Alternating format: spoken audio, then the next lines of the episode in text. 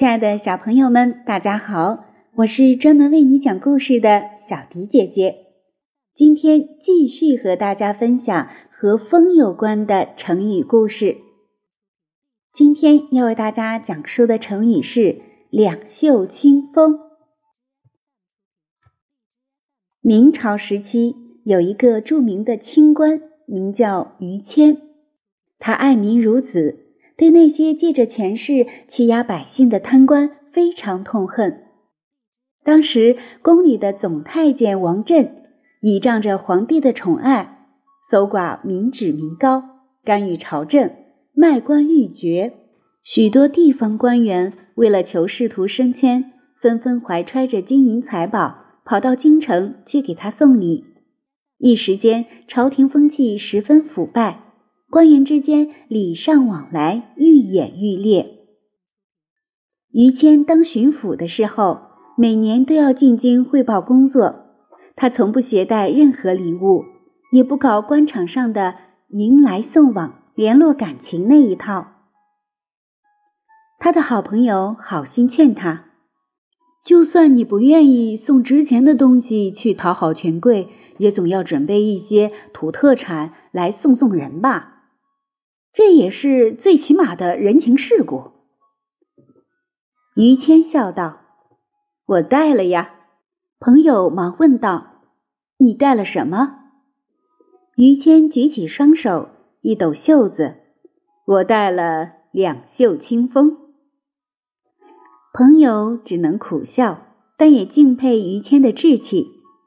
可惜于谦这样一个为人正直、一心为公。不计个人得失的大忠臣，后来却被奸佞小人陷害，最终被皇帝冤杀。两袖清风，袖子里什么都没有，只有清风。人们用它比喻做官很廉洁。明朝本来严禁太监干政，明太祖朱元璋曾规定，太监要是敢干预朝政，就要杀掉。可是明英宗即位时只有九岁，他是在大太监王振的陪伴下长大的，所以对王振特别信赖。朝廷命官若是不巴结王振，想升官连门儿都没有。王振的爪牙诬告于谦，把他抓起来，准备判死刑，后来又贬了他的官。老百姓听说后，联名上书求情。王振见犯了众怒，只好恢复了他的官职。像于谦这样不求名利、不畏权势的好官，虽然最后被坏人冤枉而死，但他活着的时候，百姓都爱戴他；他死后，也一直被人民缅怀。他写过一首诗，其中有一句：“粉身碎骨浑不怕，要留清白在人间。”最终，他践行了自己的誓言，名垂青史，流芳百世。两袖清风多用于形容官员清廉，近义词有赠臣抚鱼、官清似水、江水不交、清风俊洁、一禽一鹤等。赠臣抚鱼是说粮食早就没有了。做饭的锅里都长了鱼虫，说明身为官员极为清贫。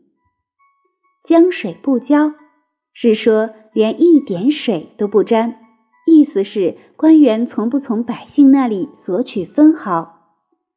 两袖清风的反义词则有羊狠狼贪、虎饱吃厌、瓜地已去、正已汇成、贪墨成风等。